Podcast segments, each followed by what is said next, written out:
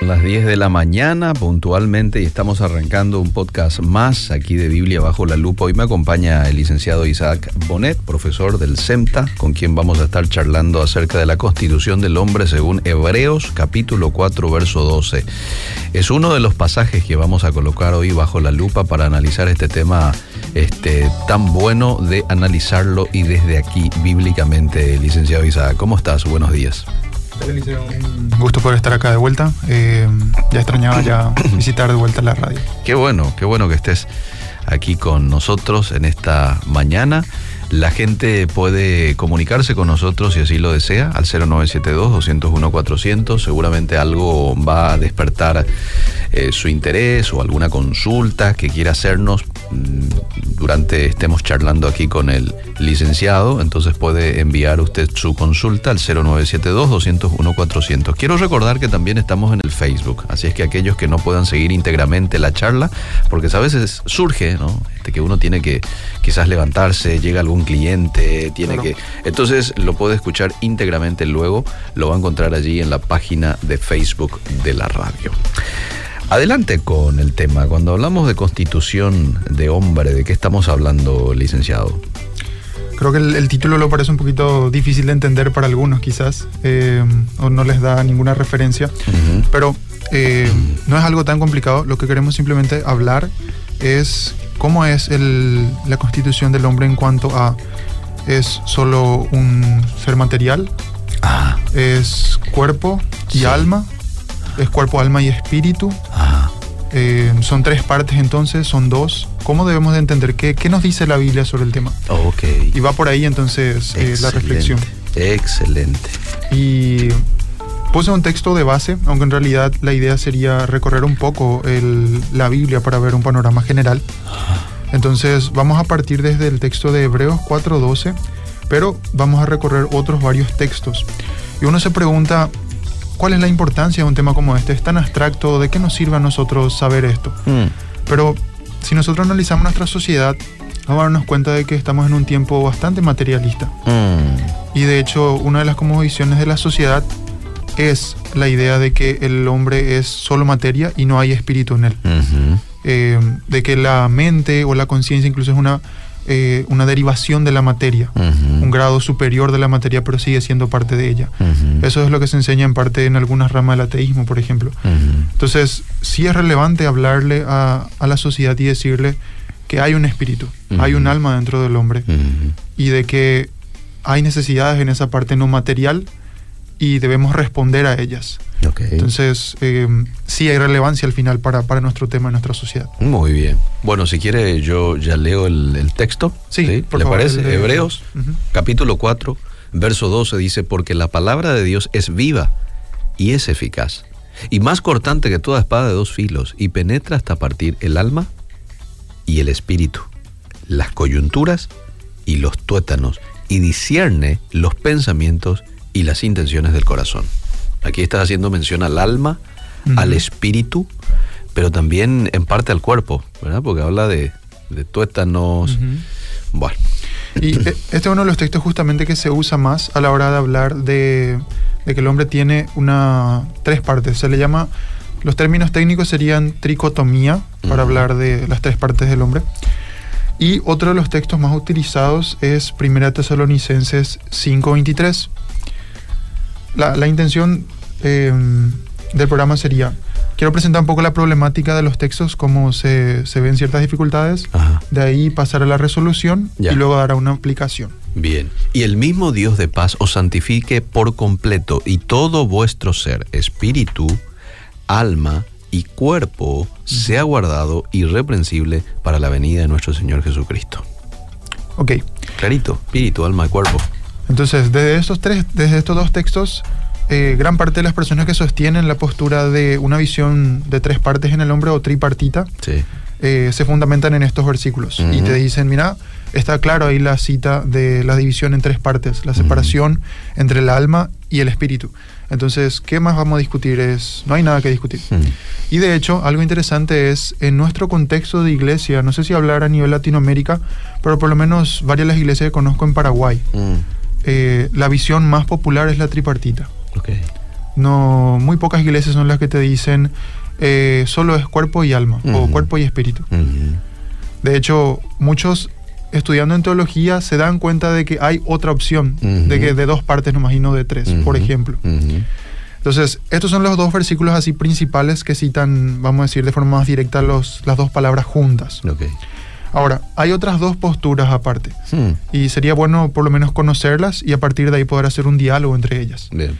Entonces, una de ellas sería, se le conoce como monismo, o sea, la idea de que el ser es uno solo, Ujú. y muchos de los autores que hablan sobre esta postura desde la Biblia eh, se, se agarran del Antiguo Testamento. Mm. Y ahí quisiera citar de repente algunos textos para leer y tener también de, de referencia. Mm. Por ejemplo, yo tengo ya acá uno, Deuteronomio 12:23. Sí. Voy a leer, dice... di- Deuteronomio, sí, 12:23, dice, solamente que te mantengas firme en no comer sangre, porque la sangre es la vida, y no comerás la vida juntamente con la sangre. La palabra vida ahí de fondo es nefesh, Mm. que es para alma. Entonces acá está usando para algo material. Mm.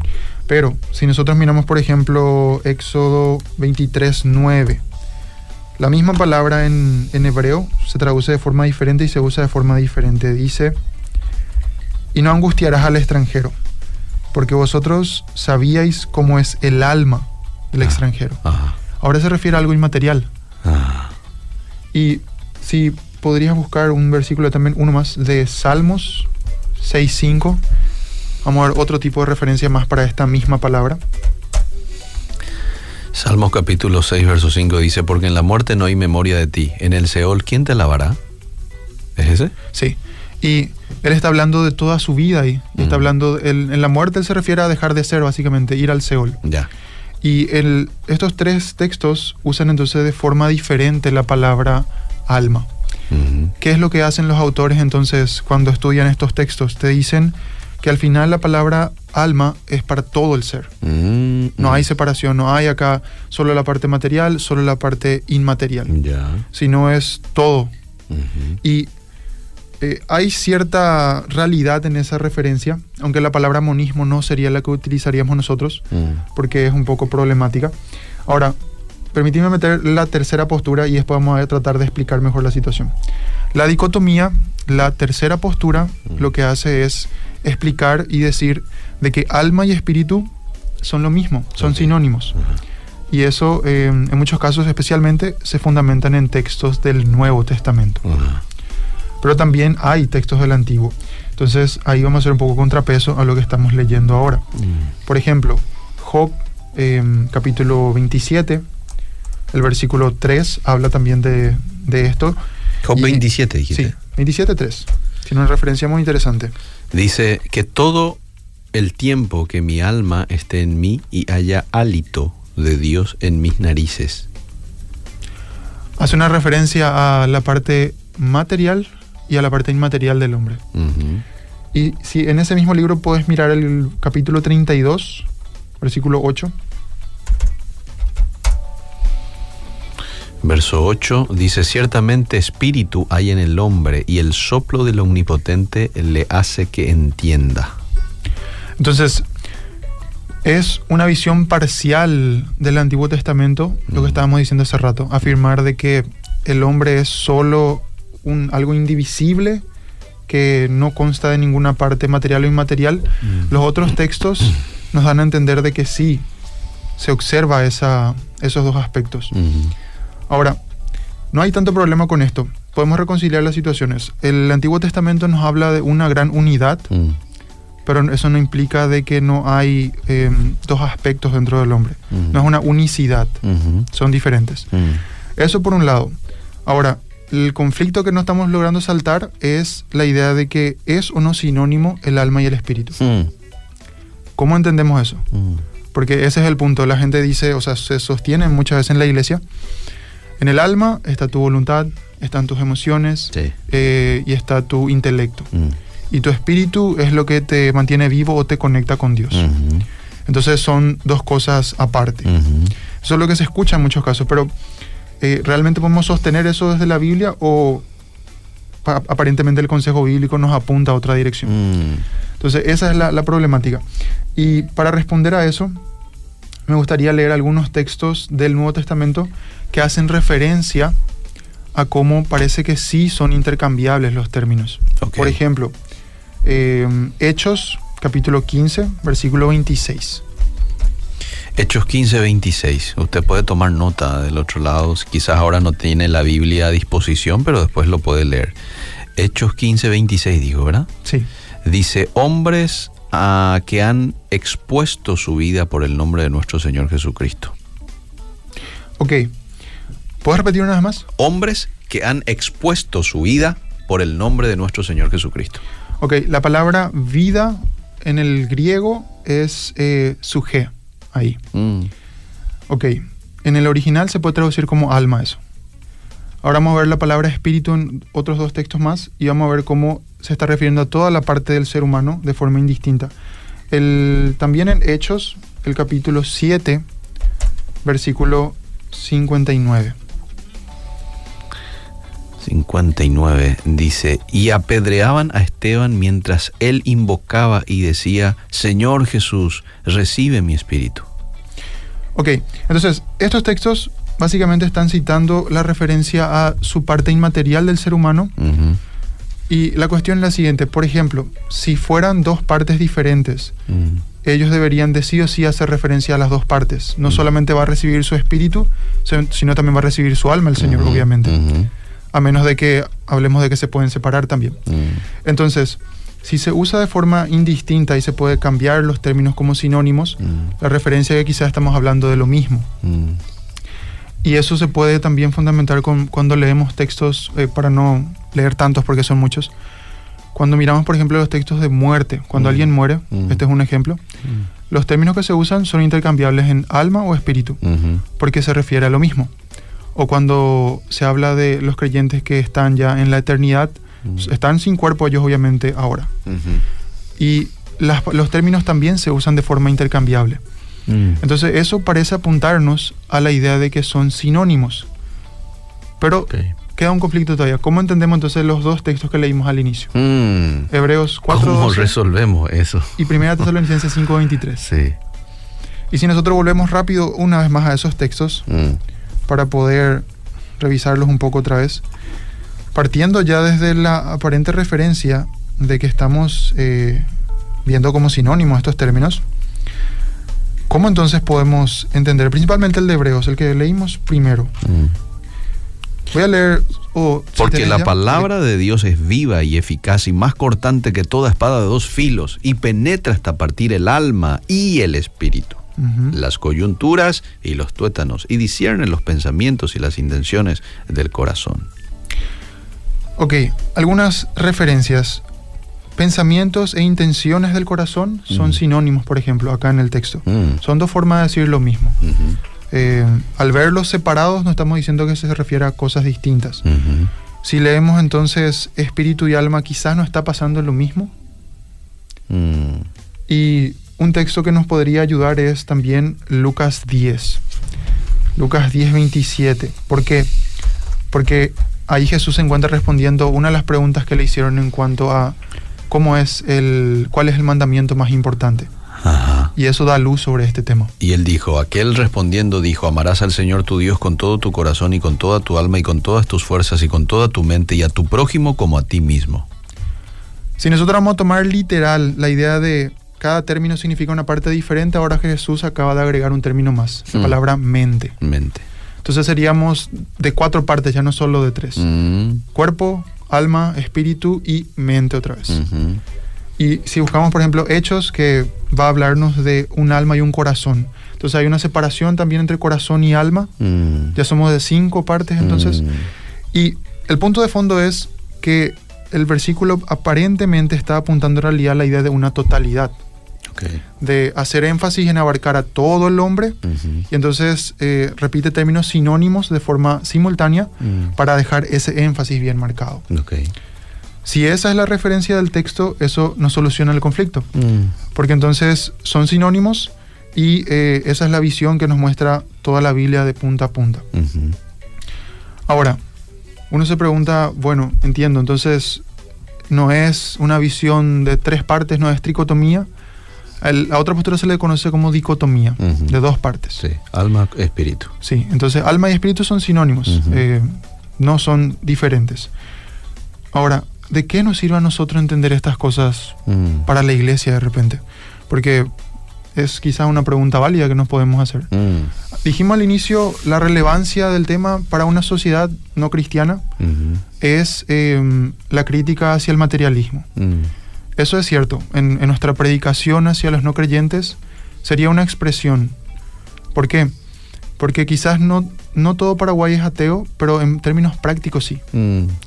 Vivimos un materialismo en el que nos olvidamos de las necesidades del espíritu o del alma, donde el consumismo nos avanza y entonces las riquezas, el lujo, los placeres son el día a día. Son como el estándar para medirnos. Mm. Y si tenemos todas esas cosas estamos bien. Mm. Y la realidad es de que si todos pudieran tener todo lo que quisieran, Mm. se darían cuenta de que aún así estarían insatisfechos. Y eso vemos en la vida de muchos famosos, eh, estrellas de rock, Sí. de cine, que están en depresión, están en eh, sobredosis con drogas. A pesar de tener todo, aparentemente. Claro, son famosos, la gente le, le admira, le ama, Mm. tienen riqueza, les sobra todo, lo que la mayoría de la gente tiene como sueño. Pero ¿qué pasa? Es su alma la que está vacía. Mm. Y entonces, este tema, en primer lugar, como aplicación, nos sirve de relevancia para recordarle a nuestras personas cercanas que no sean creyentes de que su alma también necesita y tiene sed. Y ahí entra donde, y acá se va a poner un poco reflexivo y pastoral quizá el tema, pero eh, creo que es bueno darle una aplicación y no ser tan abstracto. Eh, Jesús habló y dijo de que Él es el agua de vida Mm. y de que aquel que en Él creía, de su interior iban a correr los ríos de agua viva. Y esa es el agua que la sociedad necesita y está buscando sedientamente. Sí. Y busca en los lugares equivocados siempre. Y muchos ni son conscientes de que en realidad lo que están buscando es ese tipo de agua, ¿verdad? Claro. O esa, eso que les llene este, desde el punto de vista del alma. Eh, están buscando nomás algo, ¿verdad? Que ni Ujú. saben qué es y buscan en, en lugares erróneos. ¿eh? Ahí estamos nosotros los cristianos para indicarles Totalmente. qué es lo que los va a finalmente llenar. Y vos sabés que el, el hombre fue creado en realidad para estar unido, o sea, para, no para separarse. Ajá, La separación y toda esta discusión viene por el tema de la entrada del pecado y de la muerte. ajá. Porque si no hubiera habido muerte ni pecado, no iba a haber separación en ningún momento. Ujú, De hecho, en la resurrección se vuelven a unir. Mm. Aún para las personas que van a ir al juicio, mm, eh, resucitan otra vez ellos. ujú. Y ahí reciben el juicio. ¿Por qué? Porque toda la persona realmente es el alma y su cuerpo. Y entonces, yendo a la iglesia, así, eh, dentro de la iglesia, la pregunta es cómo es nuestra predicación Mm, y la evangelización también. Sí. Enfocamos más en salvar almas. Tu alma se está perdiendo, la salud de tu alma. Mm, Mucho énfasis en, en la consejería, incluso en ahora usar la psicología como ayuda para todo eso. No está mal. mm. Pero mi pregunta ahí es, ¿qué tipo de ayuda tenemos o qué ministerio tenemos dentro de la iglesia que nos sirva realmente para los hermanos necesitados? Mm. Eh, la Biblia en, este, en el tiempo del Nuevo Testamento habla mucho de las viudas y de los huérfanos. Y eh, le, le dicen a, a Pablo que especialmente se encargue de ellos, Mm. que tenga un- una atención especial hacia ellos.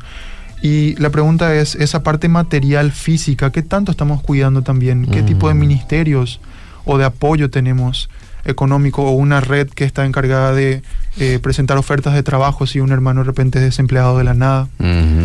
Eh, ¿cómo, cómo actuamos como iglesia también para, para la hora de la gente. Porque el, la- el énfasis de nuestra predicación a la hora de hablarle a la gente es, es su eternidad, Mm. que no te vayas al infierno. Y sí, es cierto, Mm. pero ¿y su ahora? Porque Santiago nos dice eso de, de la hora de las personas. Claro. Y creo que ese es un, un déficit que, que hay en- de repente en algunas de las predicaciones de nuestra iglesia.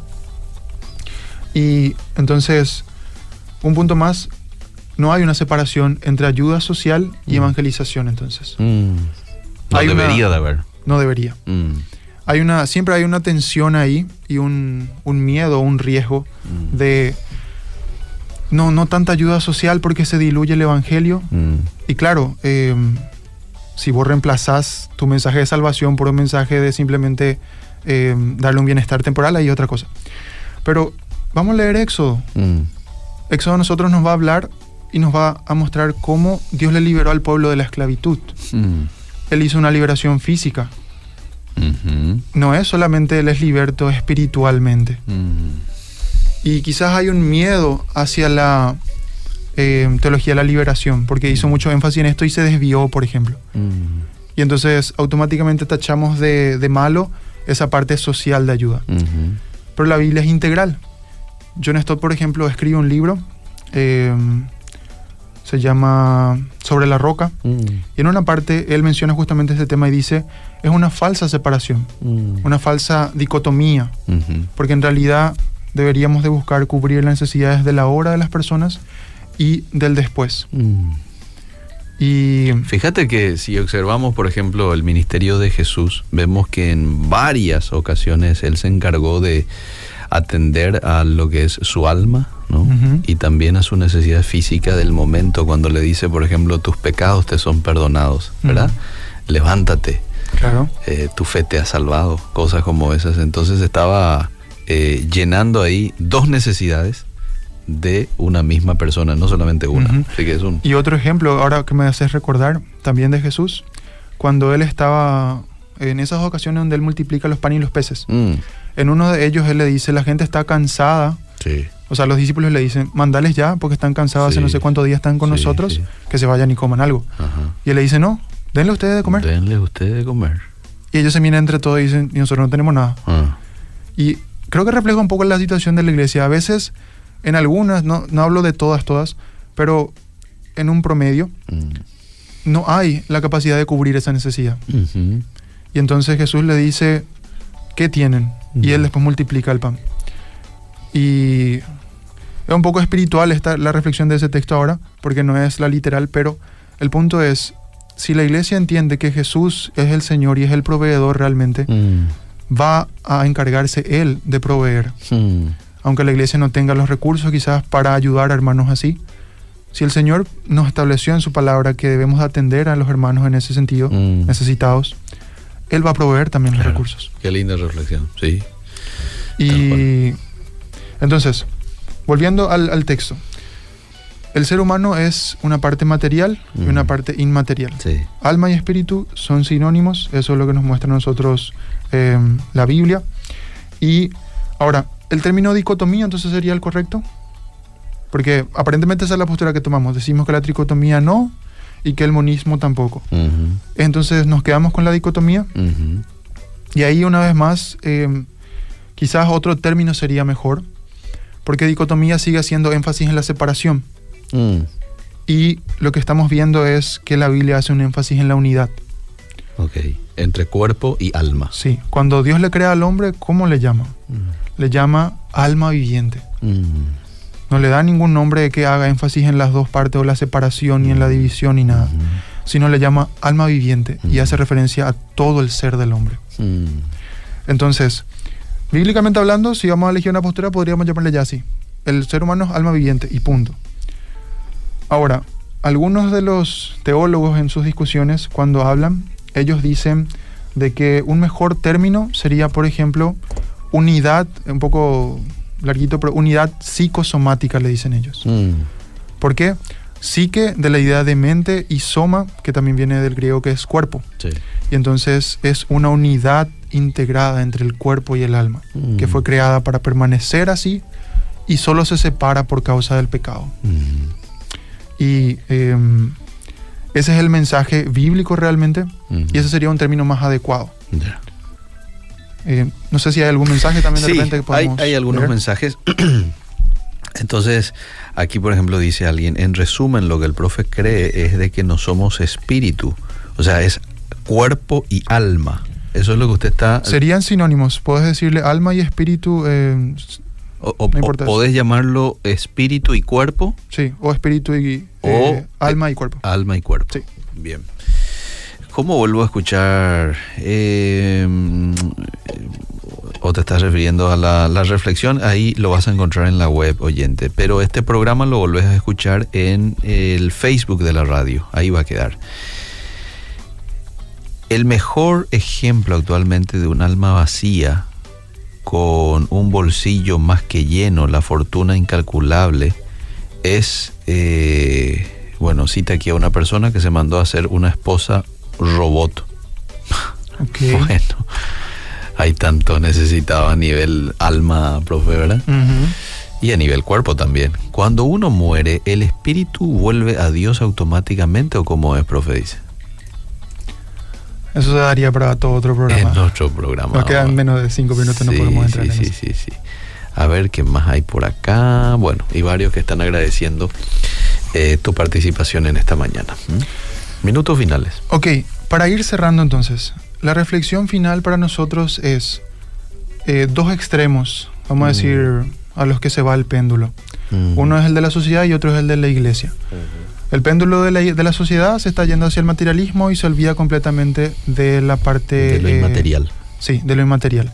El péndulo de la iglesia en mucho tiempo se fue al otro extremo, se olvidó de la parte material o física Mm. y solamente enfatizó lo espiritual. Mm. Entonces nosotros tenemos que buscar un medio. Mm, Equilibrio ahí. Sí, eh, es como, o sea, la Biblia en todo tiempo tiene una voz profética que está encargada de denunciar aquello que está eh, desviado de la palabra. Ujú, Entonces a nuestra sociedad el llamado es a despertar a su espíritu, ujú, que se despierten y se den cuenta de las necesidades eternas que tienen en ellos. mm, Eclesiastés dice de que Dios puso eternidad en el corazón del hombre, mm, sin que él alca- alcance a entender del todo. Entonces esa eternidad es la que ellos buscan saciar y no la van a poder saciar con cosas materiales.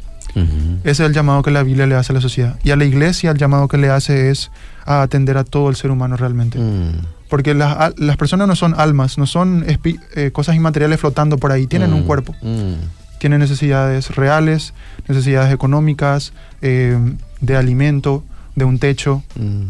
Y la iglesia necesita despertar y entender de que todas esas áreas son la persona, no solo su alma. Mm.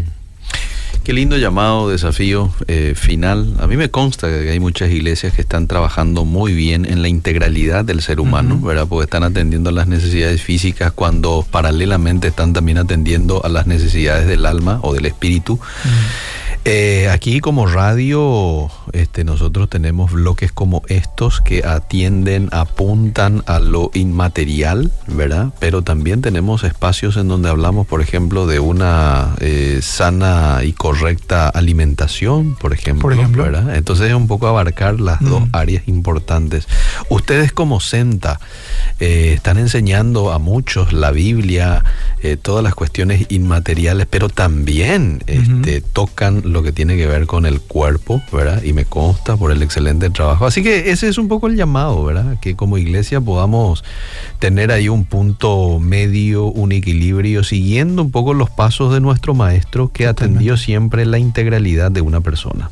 Así mismo. Bueno, eh, ¿está todo dicho, profe?